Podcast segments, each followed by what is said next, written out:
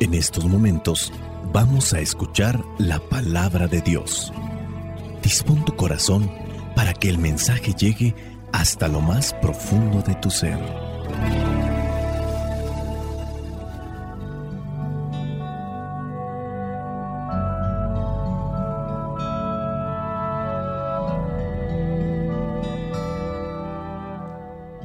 El Evangelio que la iglesia nos presenta para el día de hoy es el de Lucas, capítulo 1, versículos del 39 al 45. Dice así, por aquellos días María fue deprisa a un pueblo de la región montañosa de Judea y entró en la casa de Zacarías y saludó a Isabel. Cuando Isabel oyó el saludo de María, la criatura se le estremeció en el vientre y ella quedó llena del Espíritu Santo. Entonces, con voz muy fuerte, dijo, Dios te ha bendecido más que a todas las mujeres y ha bendecido a tu Hijo. ¿Quién soy yo para que venga a visitarme la madre de mi Señor?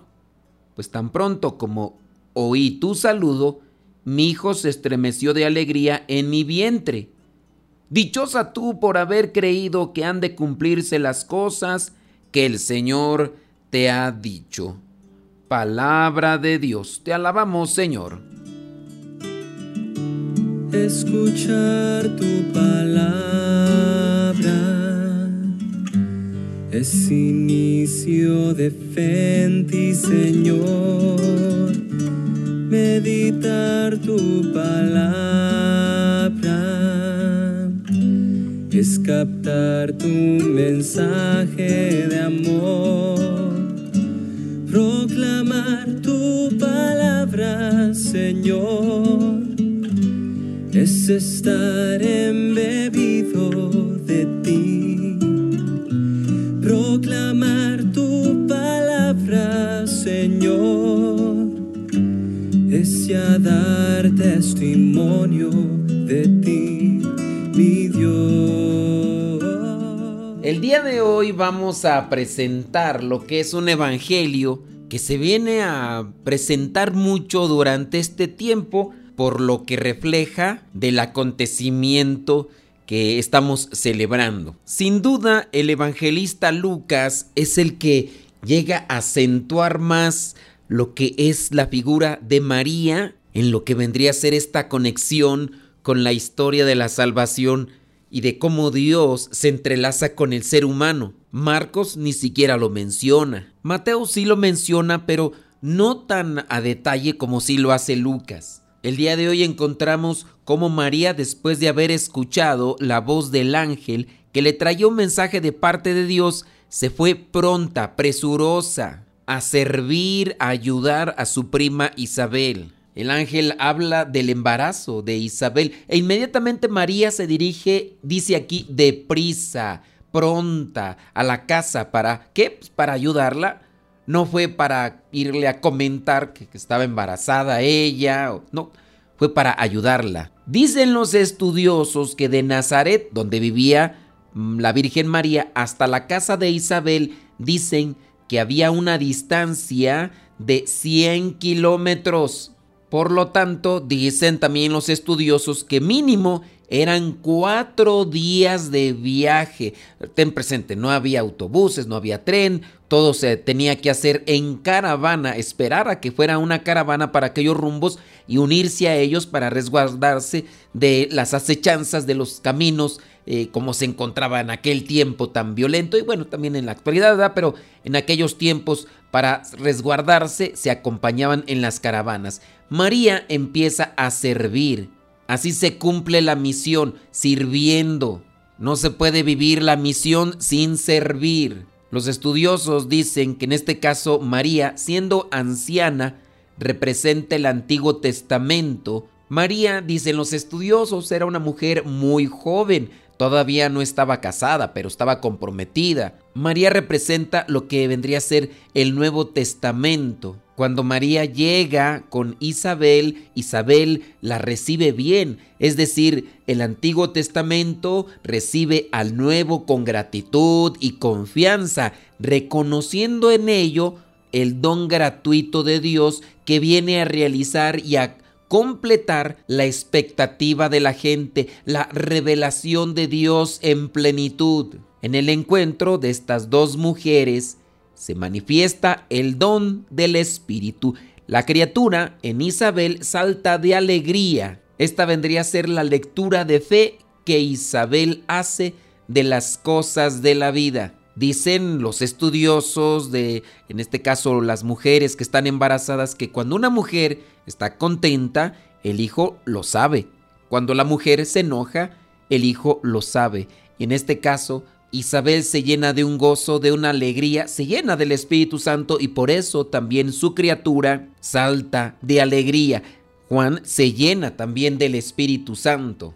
Con estas lecturas tan cotidianas y comunes, donde presentan a dos mujeres que ya están embarazadas, nos damos cuenta cómo la buena nueva de Dios revela su presencia en estas cosas comunes de la vida humana. Dos mujeres se llenan de alegría para ayudarse mutuamente. El ángel cuando visitó a María le dijo, Jaire, que Jaritomene, alégrate llena de gracia, alégrate. María visita a Isabel y esa visita provoca alegría. El evangelista Lucas presenta aquí estas situaciones que también nos deben de reflejar a nosotros esperanza. Hay una visita, hay alegría, hay embarazo, hay niños, hay ayuda mutua, hay una casa y hay una familia. Lucas quiere para con las comunidades a quien se dirige con este escrito, quiere que estas comunidades perciban y descubran la presencia de Dios en lo común, en lo cotidiano. Por eso Lucas, a diferencia de los otros evangelistas, hace mucho énfasis en detalles detalles o cosas muy comunes, pero allí está presente Dios. Para poderlo detectar, para poderlo percibir, se necesita también mucha sensibilidad. Pidámosle al Espíritu Santo que nos haga más sensibles para detectar la presencia de Dios en esas situaciones o en esas cosas cotidianas. Con este pasaje podemos comprender que la palabra, la palabra de Dios es creadora. La palabra de Dios engendra vida en el seno de dos mujeres. Una en la cual pareciera ser que ya no había esperanza por la edad, eh, por el desgaste del cuerpo, el desgaste también de la vida. Pareciera ser que ya todo se acabó, pero para Dios no hay nada imposible. Y no hay nada imposible tanto así que María, no teniendo relación con varón, ella queda embarazada por obra del Espíritu Santo, algo obviamente inconcebible a lo que vendría a ser las cuestiones de ciencia y para las personas que utilizan demasiado la lógica humana. Pero ahí está la palabra creadora trabajando. Y también esa misma palabra creadora se hace presente en cada uno de nosotros cuando llegan esos momentos en los cuales pareciera ser que todo se acabó. Ya no hay cómo seguir adelante, es imposible, esta persona no cambia, no, no se convierte, ya no hay esperanza, ya todo se acabó. Y ahí es donde actúa la palabra de Dios. No nuestra palabra, no los consejos de mamá, no los consejos de la esposa, no, no los, las lágrimas de los hijos, sino la palabra creadora que viene a transformar y viene a dar luz a la mente, al corazón de aquellas personas que viven sumergidas en los vicios o de los que vivimos sumergidos en el pecado por diferentes circunstancias. Dejemos pues que la palabra entre a nuestras vidas para que comience una nueva creación en nosotros. María e Isabel eh, se conocían ya y sin embargo en este encuentro descubren la una en la otra un misterio que aún no conocían. Y eso las llenó de mucha alegría. Hoy también encontramos a personas que nos sorprenden con la sabiduría que poseen y con el testimonio de fe que nos dan. Esto cuando la persona ha dejado entrar a su vida la palabra de Dios, cuando ha dejado que la palabra de Dios se manifieste, cuando ha dejado que la palabra de Dios dé fruto. La actitud de María ante la palabra expresa el ideal que Lucas, el evangelista, quiere comunicar a las comunidades a las cuales se dirige con este escrito. Por las circunstancias en las que atraviesa el pueblo de Dios en aquel momento, Lucas no quiere que estas comunidades, seguidoras de Cristo y de la Buena Nueva, no quiere que se encierren en ellas mismas. quiere que salgan de sí, que, que, salgan de sus casas, aunque el miedo sea el que los lleve a encerrarse. Hay que estar atentos, las comunidades deben de estar atentas a las necesidades concretas de los demás. Uno debe de buscar ayudar a los otros en la medida de las necesidades. Y por eso es que también se manifiesta, salió presurosa, dice, ayudar a servir, no a hacer otra cosa, a ayudar a servir, aún por encima de los riesgos y de las situaciones que existían en aquel tiempo para poderse trasladar, aún incluso por encima de la situación de su vida, era una joven ella no fue acompañada por su padre ni por su madre. Se dice también dentro de la tradición que la madre de la Virgen María la concibió siendo ella ya también grande, que podría ser una de las limitantes por las cuales quizá a lo mejor no la acompañó. Pero dentro de lo que vendría a ser una suposición, una tradición, porque no está realmente especificado en la Sagrada Escritura. Abramos pues nuestro corazón a Dios para que podamos recibir ese mensaje que todos los días nos transmite, que podamos entender cuál es nuestra misión en esta vida, que podamos comprender que misión es servir, ayudar, disponerse, no esperarse hasta que me lo pidan, sino incluso hacerlo con prontitud.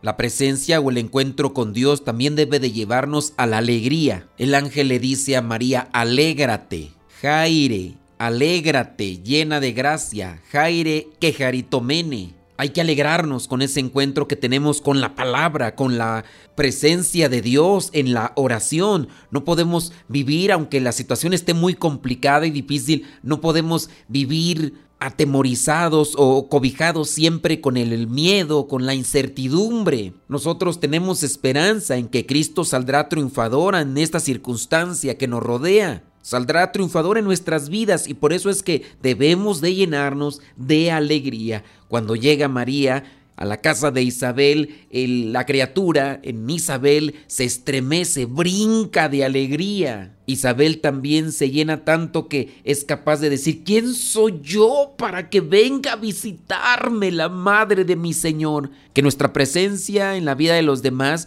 también sea motivo de alegría de regocijo, porque Dios tiene diferentes formas de manifestarse a cada uno de nosotros y que nosotros seamos ese puente de la manifestación de Dios. Pongámonos ante la presencia del Señor para decirle, Señor, aquí estoy. Señor, dame unos pies ligeros, unas manos abiertas para servir a quien lo necesite, así como María, que no deje para mañana el bien que pueda hacer hoy.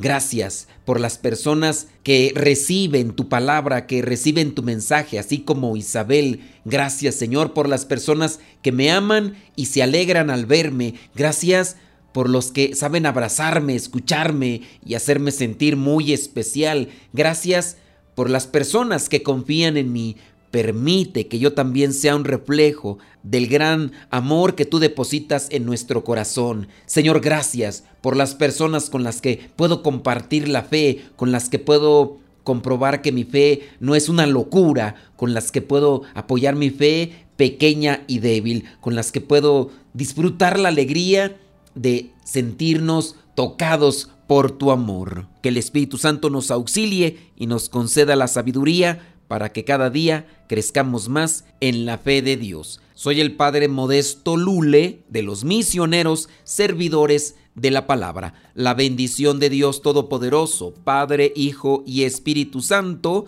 descienda sobre cada uno de ustedes y les acompañe siempre. Vayamos a vivir la palabra.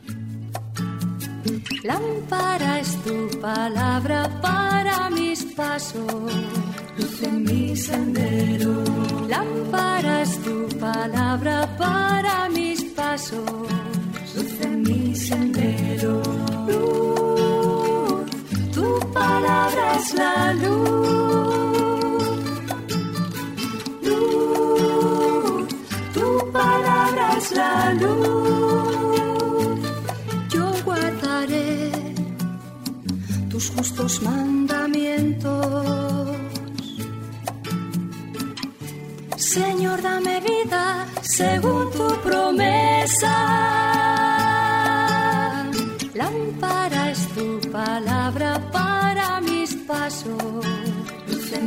sendero.